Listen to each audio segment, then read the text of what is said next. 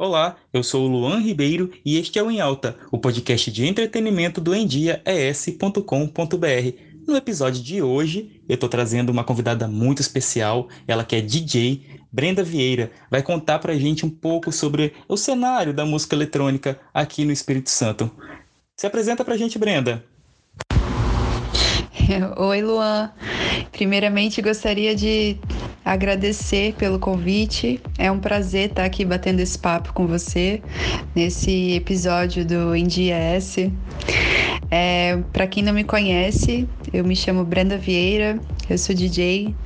É, vou fazer quatro anos de carreira agora em novembro. Comecei em 2016 e atualmente eu sou integrante do selo Prisma Tecno aqui do Espírito Santo. É um selo de música. É, também sou residente das festas Oculto e Brisa, aqui em Vitória. Já toquei em algumas capitais do, do país, como Curitiba, São Paulo, Joinville, Florianópolis. E continuo aí nesse rumo da música. Que legal, Brenda. É uma honra ter você aqui no podcast. É, vamos começar falando um pouco sobre suas referências. Conta pra gente é, quais são suas referências, quais são os artistas, é, ou parentes, amigos, quem é que te influencia nesse meio da música eletrônica? Bom, é, as minhas inspirações, referências são muitas, né? Mas sempre tem aquelas que você carrega ao longo da sua história que fazem parte da sua base e também referências atuais, né? Que você usa para criar a sua história no presente. Mas uma das minhas principais referências e inspirações é, é a DJ produtora Ellen Allen. Atualmente ela vive em Berlim.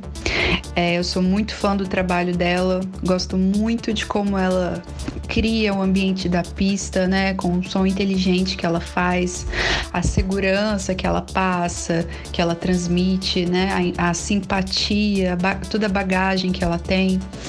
É, a segunda pessoa não poderia deixar de citar aqui, que é o meu marido Tito Fabres sempre me motivou muito a tocar. Inclusive, ele que me ensinou a tocar é uma das minhas inspirações também, como visão, né? A visão que ele tem, ele é uma pessoa visionária e o ambiente que ele cria também na pista tá sempre atualizado. É, sempre foi uma inspiração para mim.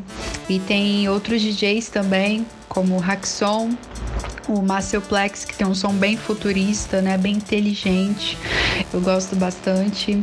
E tem alguns produtores, né, e DJs atualmente que eu tenho como base de referência para construir a minha história no presente. Alguns deles são o Chapier, que é um DJ e um produtor de São Paulo, o Binary, que é uma dupla de São Paulo também, tá produzindo pra caramba, som inteligentíssimo, tecno melódico. Tenho também o Walter Velt, o Agents of Time, Foucault, são algumas das minhas bases hoje, referência de produção musical hoje, e que eu gosto bastante do som. Que bacana.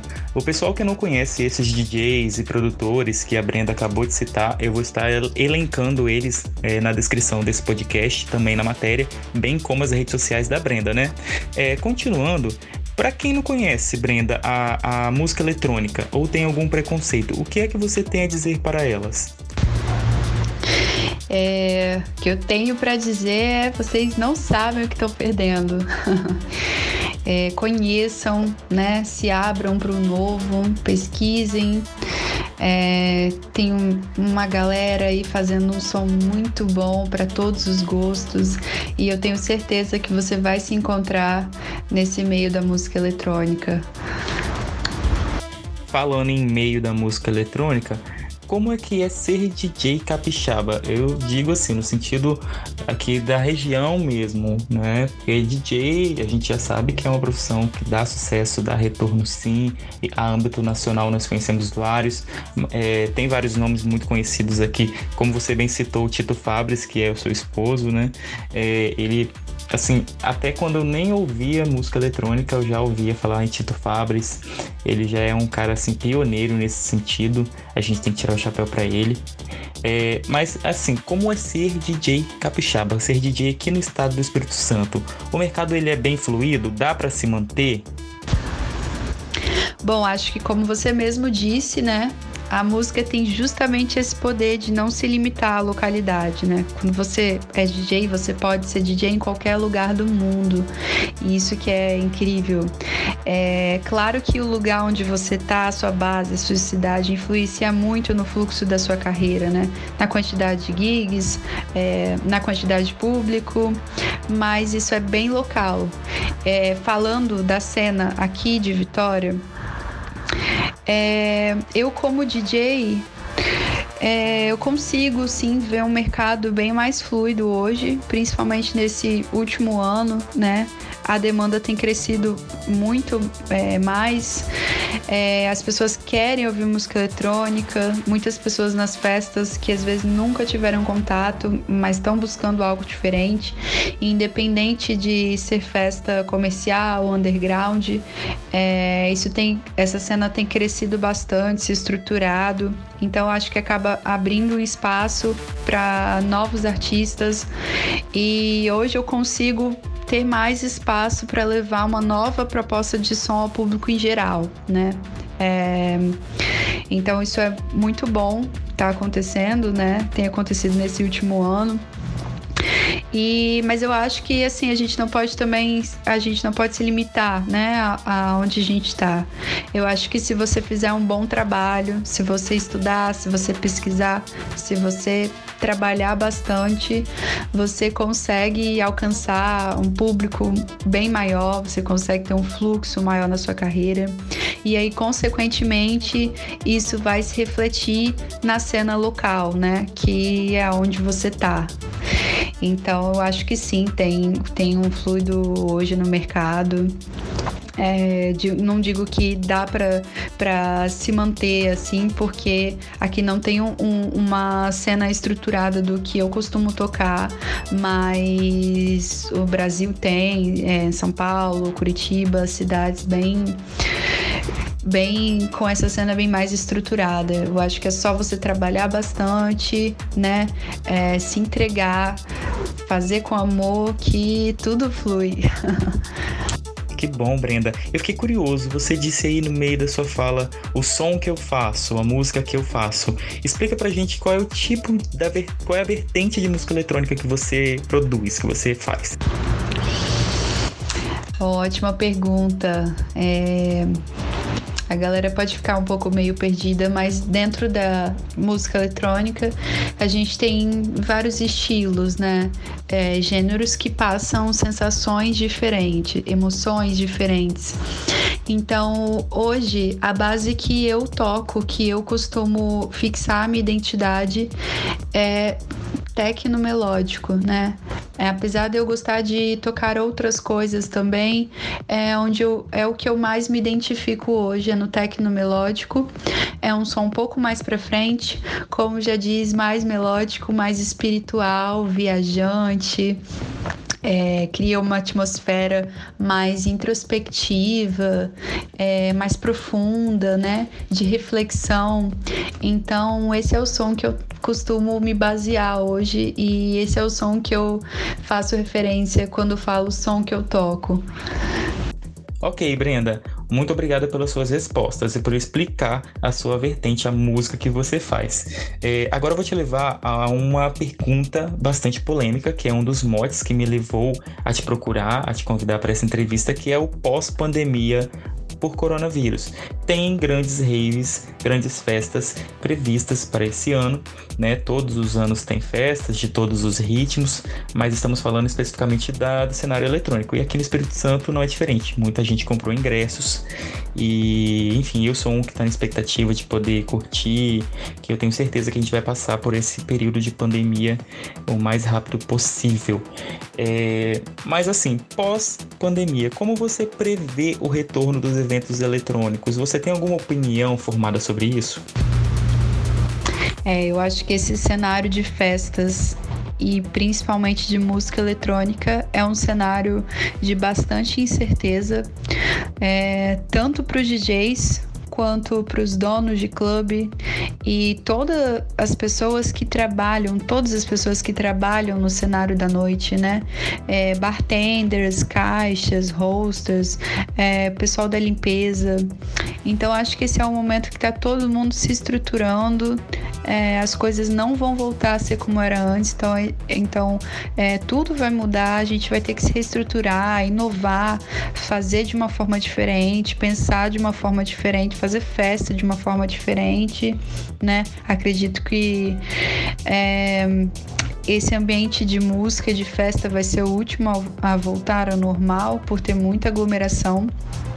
Mas eu espero que tudo fique bem, tudo vai passar, né?